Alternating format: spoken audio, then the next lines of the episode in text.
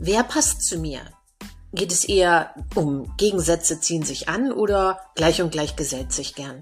Studien zeigen, jemand, der mir ähnelt.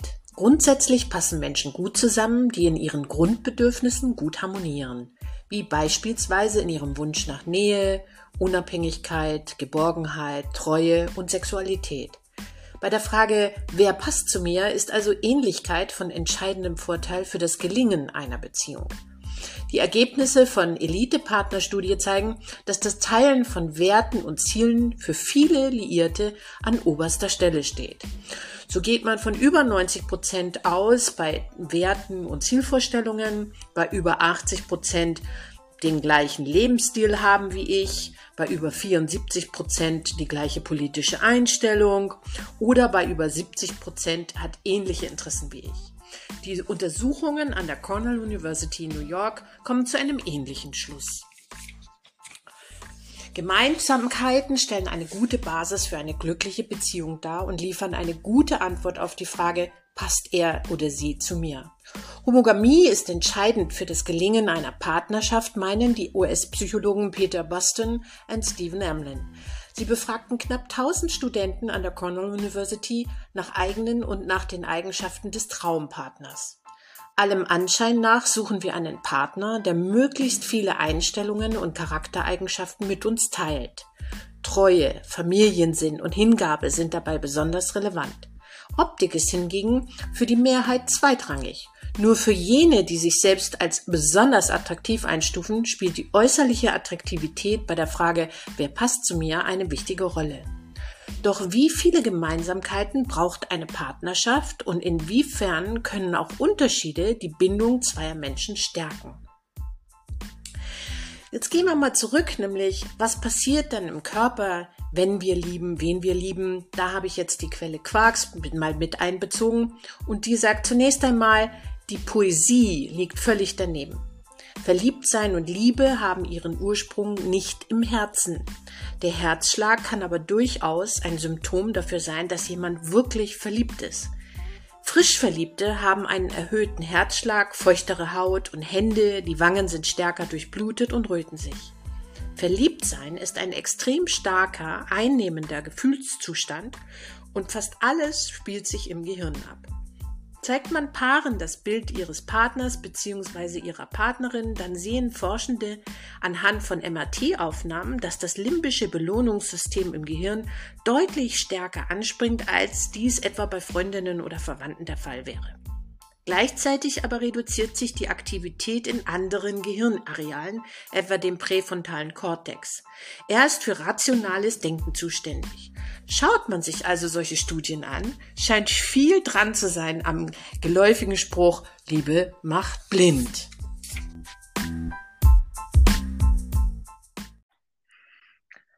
Hallo Ariane. Hallo Petra, Mensch, da haben wir uns ja echt ein heißes Thema heute ausgesucht und du hast ja da schon die, die Universitäten und Studien dieser Welt besucht. Wow. ja, es hat mich natürlich das hat dich interessiert, ne? Da kommen wir gleich ja. mal dazu. Mich interessiert das natürlich auch immer so ein Thema. Und ähm, ich habe noch mal geschaut, ja, also du hast ja gesagt, ne, gerade so diese Gemeinsamkeiten und gemeinsame Visionen, Ziele sind so wichtig. Ich gehe noch mal ein bisschen äh, zu C.G. Jung, der ja auch gerade in der Paartherapie äh, oder ja im, im, im Paarthema äh, da auch so ein altes Archetypenmodell äh, an den Tag gelegt hat. Und da geht es natürlich ganz, ganz stark auch um, um Ausgeglichenheit, ja, um Ausgleichen. Also da geht es ja wirklich auch darum, äh, zu gucken, dass eine stabile Beziehung eine Mischung aus Ergänzung auch braucht. Also sprich, dass nicht ähm, er und sie oder sie und sie und er und er komplett gleich sind, sondern ähm, dass man das, was vielleicht bei einem selbst fehlt, dass man das beim anderen sucht und findet und dadurch eine, eine Ausgewogenheit oder ein, eine Ausgeglichenheit ähm, in die Beziehung bringt. Und das finde ich super interessant, weil das ja auch der ayurvedische Ansatz ist.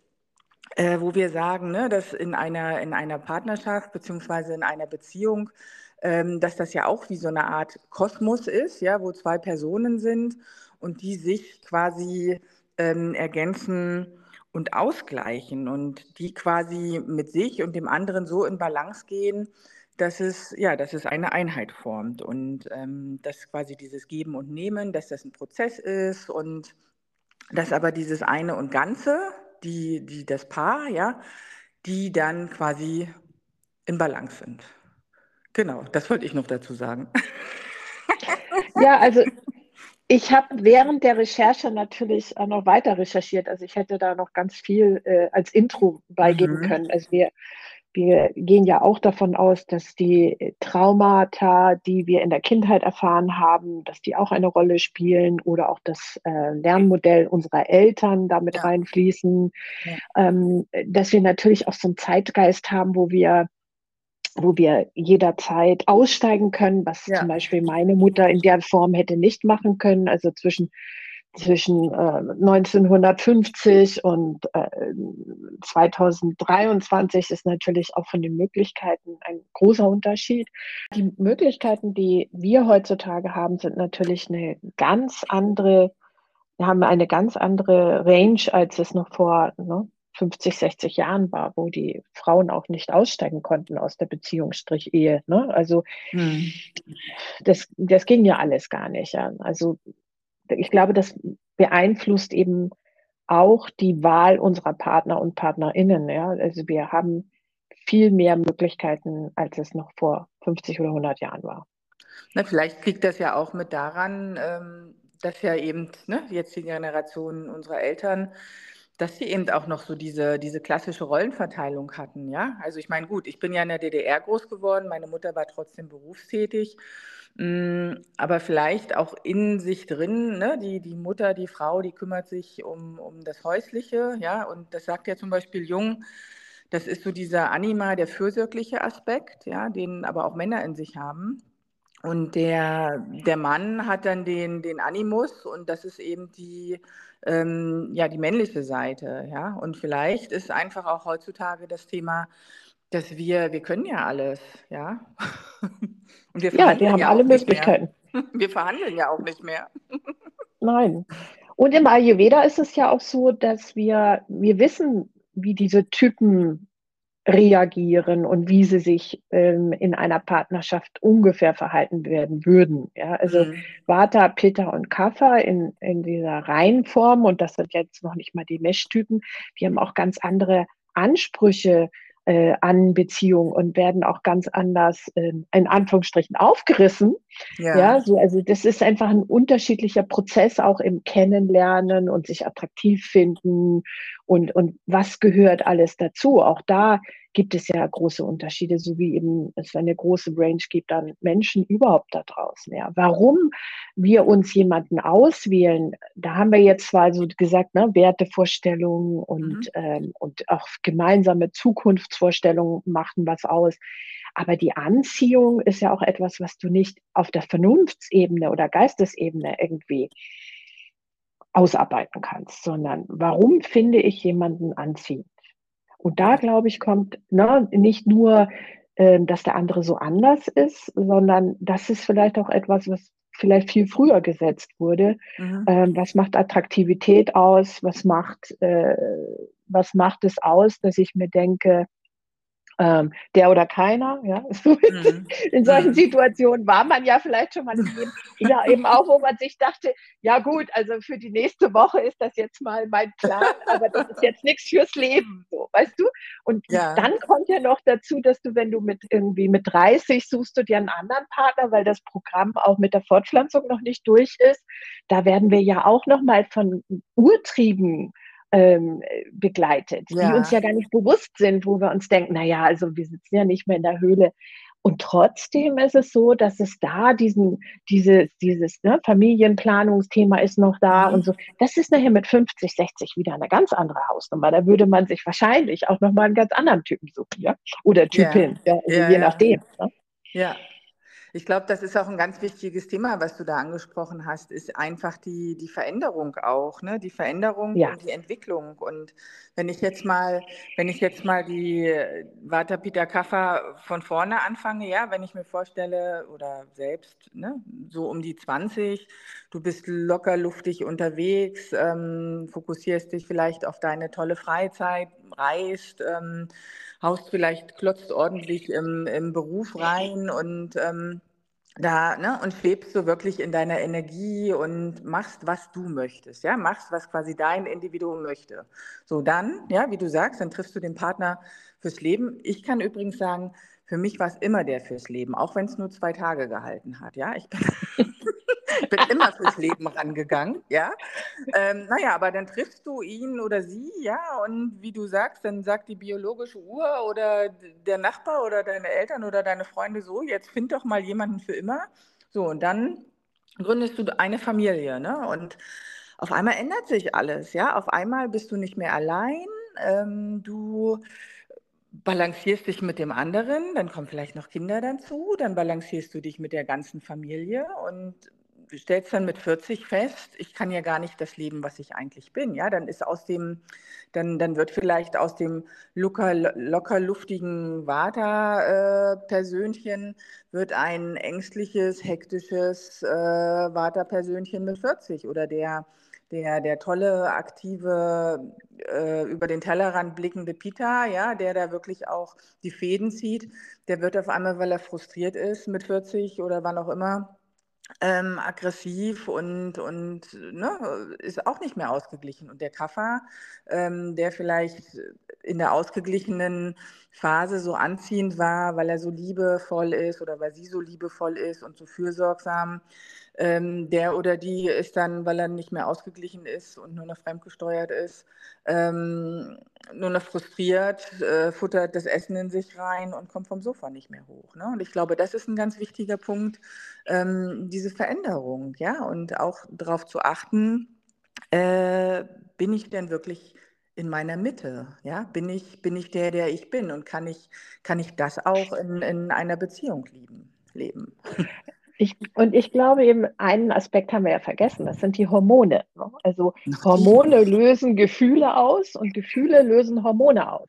Hm. Also ähm, diese Hormonsteuerung, die eben gerade, wenn wir so in diese, in diese in unser Alter auch so mit 20 bis, weiß ich nicht, Mitte 30, 40, wo wir auch noch so viel mit unserer Pitta-Kraft leisten hm. und wo wir so von Pitta auch bestimmt werden und dominiert werden, wir hm. alle ja, ne, damit wir es im Leben weiterbringen und wo wir vielleicht eben auch mehr beim Jagen und Erlegen sind und am, ne, so verbrennen ja. auch, weißt du, so, ja. wo wir gerne auch in die, in die totale Nähe und Leidenschaft gehen und dann wieder in die Distanz, um den anderen aus der Distanz wieder anschauen zu können und zu denken, ah, ist aber ein heißes Gerät und so.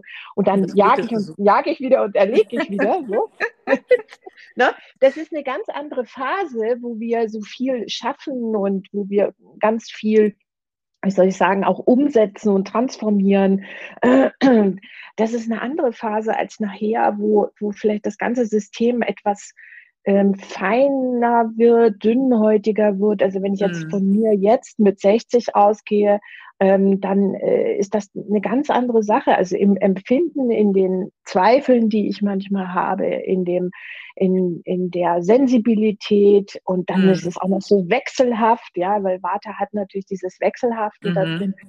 Und Vata braucht auch ganz viel Bestätigung. Dieses, ähm, das ist ja auch so ein wichtiger Aspekt, wenn wir uns einen Partner suchen, dass es gut ist, wenn ich weiß von mir, dass meine Vata-Anteile eben sehr unsicher manchmal sind und ich jemanden brauche, der mir irgendwie ständig sagt, dass er mich liebt. Ja, also ja. weißt du, was ich meine? So, und auch ja. immer da ist.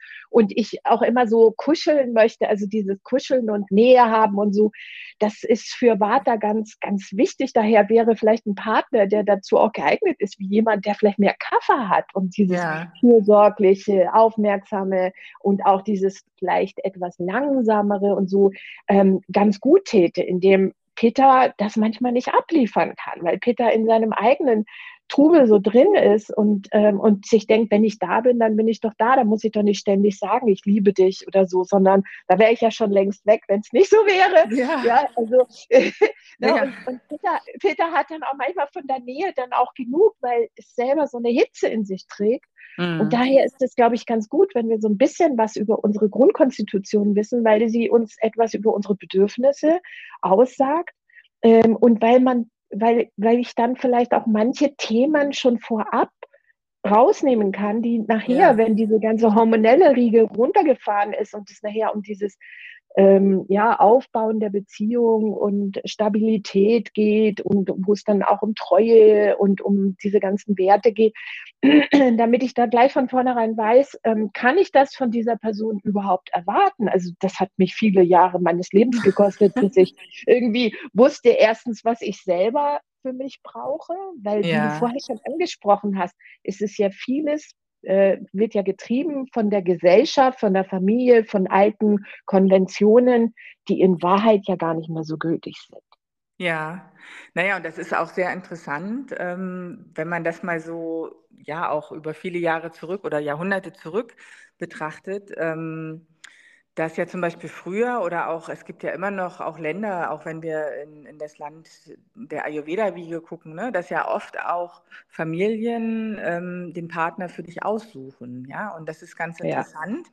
dass ähm, da natürlich auch ein ganz anderer Blick drauf ist, als man vielleicht selbst hat mit, mit rosa-roter Brille. Und, ähm, und das ist ja auch ein ganz wichtiges Thema, dass äh, zum Beispiel, ne, du, du bist jetzt über Hals und Kopf verliebt und weil du so verliebt bist, sagst du, naja, eigentlich, eigentlich mag ich ja, bin ich ja nicht so der Kuscheltyp, aber ich finde ja den Typen so toll. Also ähm, gehe ich jetzt mal von meinen 100 Prozent runter und äh, sage, okay, 20 Prozent könnte ich kuscheln. Aber so dieses, dieses Runtergehen von, von ganz wichtigen Sachen, das hält ja nicht so lange. Ja, also das, das kann vielleicht so in dieser, in dieser Verliebtheitsphase da passt das vielleicht noch, aber irgendwann ist genau der Punkt, wenn dann der Alltag kommt, dann bist du total genervt, ja, und hast halt keine Lust mehr auf den Schmusebären. Und ähm, der Schmusebär, das ist halt so, dass das, das Kaffer in uns, auch dieses Verschmuste, auch so dieses mh, mm, weniger Action. Ne? Die was? Ja. Weniger Action vielleicht auch, ja? Weniger Action, genau. Und ähm, weil du das vorhin auch mit dem Jagen so gesagt hast, ne? So dieses, dieses Jagen, auch unabhängig von der Lebensphase, ne? Ähm, ist ja wirklich auch so dieses Peter an uns, ne? So das, ja. das ich suche mir jetzt da hinten das, das frischeste Wild und das jage ich mir, ne? Und ähm, und das ist genau auch aus meiner Sicht auch diese Konstellation ähm, auch mit Vata. Wir hatten das in einer anderen Folge auch schon mal angesprochen. Ähm, das Vata an uns ist ja auch manchmal so das Verletzliche, das Sensible und ähm, gerade so einer, der jagt, ähm, der jagt sich dann natürlich auch etwas, was er beschützen kann, ähm, ne, wo er gut für sorgen kann. Manchmal hm, so die richtig, die richtig hemmungslosen Jäger, die jagen dann natürlich auch das, was sie nicht kriegen können. Also wenn da ein Peter, der reibt sich dann auch gerne, der reibt sich dann auch gerne an der Peter-Frau, ja, ähm, weil ja. das ja dann wirklich auch so, so diese gegenseitige Spannung. Reibung ist, ne, die die Peter braucht. Aber da ist es dann nämlich auch interessant zu gucken, ähm, was da noch für ein Dosha, also was da noch für eine, äh, was da noch für Energien mit drin sind. Und das ist ja auch so ein Punkt im Ayurveda, dass wir sagen, es ist gut, wenn, wenn ein Dosha bei beiden vorhanden ist, ja. Also wenn wir jetzt bei dem Pita bleiben, okay, sie haben beide Pita, aber mh, hm, einer hat noch mehr Vata und der andere hat noch mehr Kapha, ja. Dann haben sie quasi diese Basis, dass sie beide auch wirklich so die Machertypen sind. Sicherlich muss man dann klären, ne, wer zu Hause äh, die Hosen anhat. Ähm, aber das ist zum Beispiel ein ganz wichtiges Prinzip im Ayurveda, dass wir, dass wir da ja auch sagen, ne, guck, dass vielleicht ein Dosha bei beiden vorhanden ist und dann zwei unterschiedliche. Ja, und es ist ja auch so, dass das Verständnis natürlich auch größer ist. Ne? Wenn ich mhm. das von mir kenne, ähm, dann kann ich verstehen, dass der andere eben diese Anteile auch äußert oder gerne irgendwie integriert haben möchte. Also ich zum Beispiel bin wirklich jemand, ich brauche dieses Konzept von Nähe und Distanz. Für mich wird es schwierig, wenn mhm. ich äh, 24 Stunden irgendwie 24-7 mit jemandem zusammenkleben müsste. Für jemand anderen wäre das aber genau richtig. Also auch diese mhm. geregelten Abläufe, ne, so mhm. dass die Arbeitszeiten sind von, sage ich mal, von sieben bis drei oder bis vier und dann hat man so, ne, dann geht man einkaufen, dann isst man was und dann Fernsehen am Abend oder so. Kaffee. Ähm, ja, das ist so eine Stabilität, da kann man mhm. sich mal verlassen, das wiegt dich so in Sicherheit und und, und da musst du nicht viel denken und da wird auch nicht immer irgendwie noch was, wie soll ich sagen, gefordert und so, mhm. sondern das ist so. Nur gemütlich. Viele, das ist gemütlich, genau. Und das wäre für mich wahrscheinlich irgendwie so auf Dauer gesehen zumindest äh, ein bisschen langweilig. Aber ja. mein ganzer Lifestyle, also auch meine Arbeitsweise, dadurch, dass ich selbstständig bin und so, ähm, ich muss manchmal on-demand abliefern und ähm, genauso gut on-demand auch mal irgendwie mich entspannen können und so. Also da ist nicht jeder Tag wie der andere. Und das äh, mhm. würde von dem, von dem anderen dann auch eben fordern, dass jemand anderes damit klarkommt. Auch mhm. damit klarkommt, dass ich dann vielleicht mal sage, du, ich brauche jetzt mal zwei Tage Ruhe und dann bin ich wieder da. Ne? So. Mhm. Das heißt nicht, dass ich in den zwei Tagen mich umschaue, ob jemand anderes oder ich noch jemand Besseres finde, sondern dass ich wirklich ganz gut mit mir alleine sein möchte. Also für mich ist auch diese Be Beziehung haben nicht etwas, was ich eben stringent immer äh, mit jemandem eben irgendwie ableisten muss, Tag für Tag oder so, ja, sondern ich kann in Beziehung sein und kann dort absolut treu und, und, und auch fokussiert sein, ähm, aber bin eben nicht sieben Tage die Woche mit jemandem zusammen, ja. Ja, naja, genau. Und das hat halt wirklich auch was damit zu tun, sich darüber klar zu sein und das auch auszusprechen, wer bin ich und was brauche ich, ja, und das dann genau, genau. auch in der Beziehung ähm, dem anderen zuzugestehen, ja, wer bist du, äh, was möchtest du? Und ähm, ich weiß ja nicht, ob du es weißt, ob ich dir das schon mal erzählt habe. Ich habe ja tatsächlich meinen Mann über Parship kennengelernt. Mhm. Ähm, übers Internet. Und ähm, ich bin wieder drauf gestoßen, als ich halt das Thema auch Partnerschaften und so recherchiert habe. Und ähm, da ist tatsächlich auch so diese, diese Aussage, dass eben solche Plattformen oder auch, dass, dass Partnerschaften eben online entstehen, dass das immer noch mehr zunimmt. Was mich damals, und das ist ja jetzt auch schon 18 ähm, Jahre her, was mich damals an, an Parship gereizt hatte. Ich habe damals gerade Marketing studiert und einer der Dozenten hat ähm, über die Transaktionsanalyse gesprochen, also wo, da, wo es auch darum geht, was du verschiedene äh, Werte oder, oder Sichten in dir hast. Und, ähm, und er sagte dann, und übrigens, und da war Parship noch ganz neu, übrigens, Parship arbeitet auch mit der Transaktionsanalyse. Wenn ihr Lust habt, schaut euch das mal genauer an. Damals, weil Parship noch ganz neu war, hat das, glaube ich, nichts gekostet oder war sehr günstig. Und dann fand ich das sehr interessant, weil da wurden eben ganz, ganz viele Fragen äh, gestellt und nicht nur, ne, soll er blond sein, soll er groß sein, soll er klein sein, sondern wirklich auch, mh, hm, was würdest du machen? Die Frage vergesse ich nicht. Was würdest du machen, ähm, wenn du lieber bei geschlossenem Fenster schlafen möchtest und dein Partner aber lieber bei offenem Fenster schlafen möchtest? Und das ist ja eigentlich eine banale Frage, ja, aber im Alltag ähm, kann das ja ganz schön auch heiß werden, ne? solche, solche Themen zu diskutieren.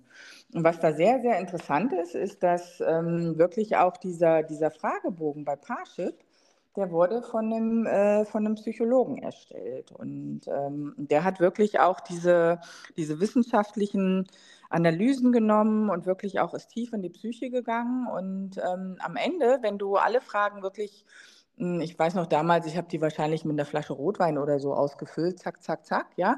Wenn du alles beantwortet hast, dann wurdest du gematcht mit anderen. Und dieser Match, wenn jeder ehrlich war, dieser Match hat dafür gesorgt, dass du ganz viele Ähnlichkeiten hast und dass du Potenziale hast, ähm, gemeinsam halt auch was zu machen. Und ja, wie gesagt, bei uns sind es jetzt 18 Jahre und das Interessante, was da auch oder was der Psychologe auch sagt, der diesen ähm, Bogen mit erfunden hat, ähm, dass es gar nicht so zwingend notwendig oder dass es eigentlich gar nicht sein soll, dass man zuerst über das Optische geht.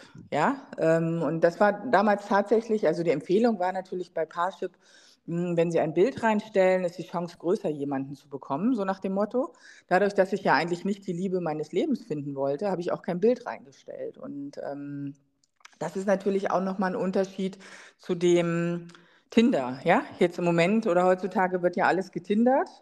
Und, ähm, und da geht es ja wirklich um das Optische und ähm, da, ist jetzt, da ist jetzt keine Tiefe dahinter. Ja? Also könnte auch sagen, Tinder ist ein Spiel. Und ähm, genau, aber das wollte ich nochmal sagen, dass das wirklich auch ähm, dieses aus der Psyche heraus zu gucken, ne? wer passt denn da jetzt zu mir, dass da auch vieles manchmal unbewusst passiert. Ja, das ist ja auch das, was passiert, wenn du in der Bar dir ne, näher kommst oder jemanden irgendwie attraktiv findest. Also ich, ich, ich meine, das mit den Bildern, das ist ja auch wirklich sehr eindimensional und das entspricht ja auch dann nicht allem. Also das Foto allein und selbst die psychologische Auswertung allein ist so meine Erfahrung, sagt nichts darüber aus, wie ich dann letztendlich tatsächlich im Real Life auf jemanden reagiere. Ja. Also ich finde, ne, also ich habe da auch schon, ich habe da auch schon meine Erfahrungen gemacht und muss sagen, es waren unterschiedliche Dinge. Ne? Mit manchen konnte man irrsinnig gut schreiben, mit anderen konnte man gut telefonieren.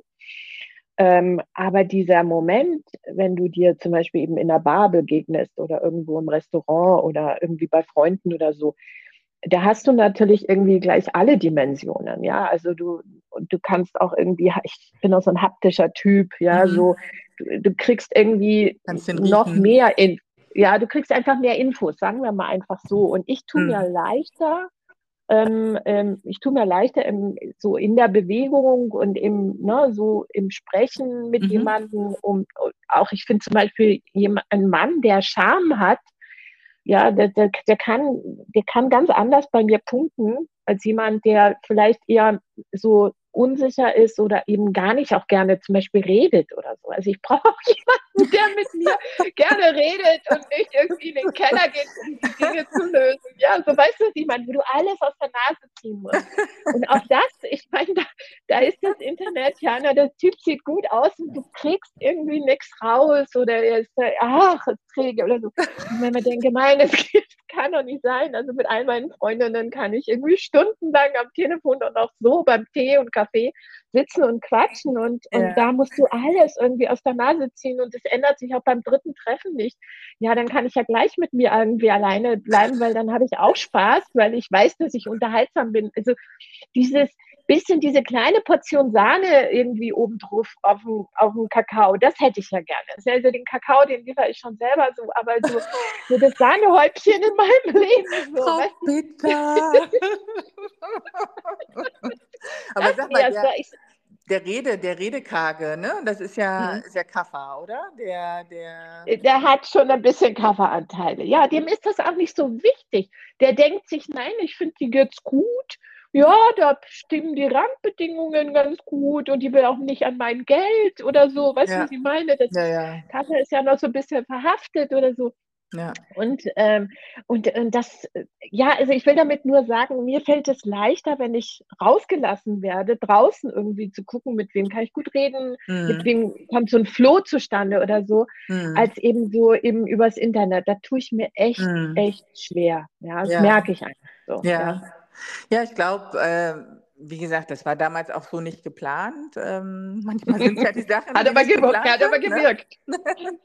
aber es hat, es hat irgendwie funktioniert. Und ich meine, auf der anderen Seite, ja, das hattest du auch in deinem Intro gesagt, wir haben ja mittlerweile eine Scheidungsrate in Deutschland über 40 Prozent, ja, und das ist ja auch ein Zeichen, dass einfach Dinge nicht mehr funktionieren oder dass wir an Dingen nicht festhalten können oder wollen und als wir äh, im Vorfeld über die, als wir uns in unserer Redaktionssitzung überlegt haben, worüber wir sprechen, haben wir ja auch das Thema ähm, Paare ohne Kinder, habe ich ja reingebracht, dass ja. ich da auch was gelesen habe, dass auch Paare ohne Kinder dass, man, dass sie manchmal auch glücklicher sind, ja. Ähm, dass es natürlich auch Paare, die keine Kinder haben können, dass die natürlich auch unglücklich sind, das ist klar, aber ähm, dass Paare, die sich bewusst dafür entscheiden, äh, kinderlos zu bleiben, dass die eine ganz andere äh, Beziehung auch führen, als jetzt eben Paare, die ein, zwei, drei, vier Kinder bekommen, ja.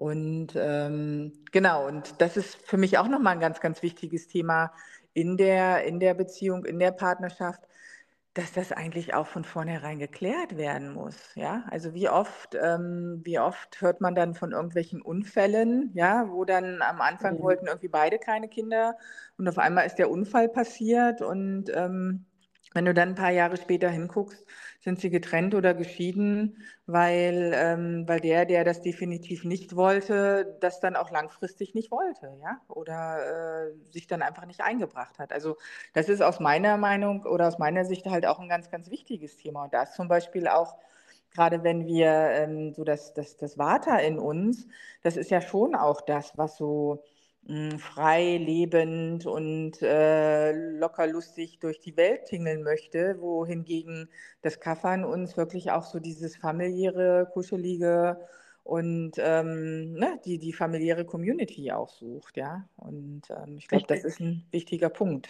ja. Ich glaube, da geht es auch ganz viel um die Aufmerksamkeit. Ne? Wenn du als Paar keine Kinder hast, dann ist die Aufmerksamkeit einfach aufeinander. Ja? Mhm. Also du hm. kannst dich natürlich auch ganz anders auf den anderen konzentrieren und einlassen. Und wenn mhm. du ein. Kind großziehst oder mehrere Kinder großziehst, und das ist eben auch noch dieses Programm, das ein Stück weit abläuft, wenn wir das immer nur auf der Verstandesebene würden regeln wollen und uns ausrechnen, wie viel Geld so ein Kind kostet und mhm. andere Dinge. Und mhm. so, weißt du, dann, dann würden wir keine Kinder mehr kriegen, dann würden wir aussterben. Also ich glaube, auch da ist tatsächlich dieses, diese hormonelle Situation irgendwie schon auch ein Trigger und, ähm, mhm. und da wird viel drüber laufen. Das ist ja manchmal echt keine bewusste Entscheidung.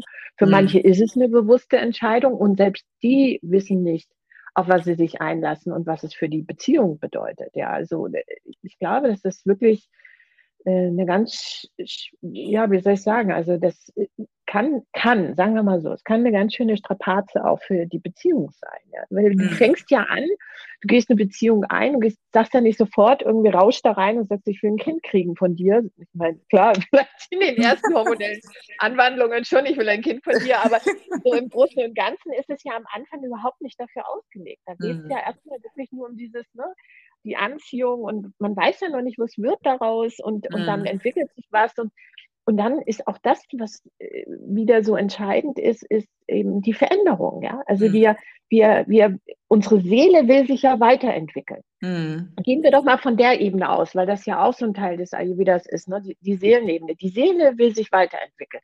Da mhm. geht es nicht darum, dass wir die nächsten 10, 20 Jahre immer das gleiche Ding spielen und das wäre ja. wie immer die gleiche Musik hören.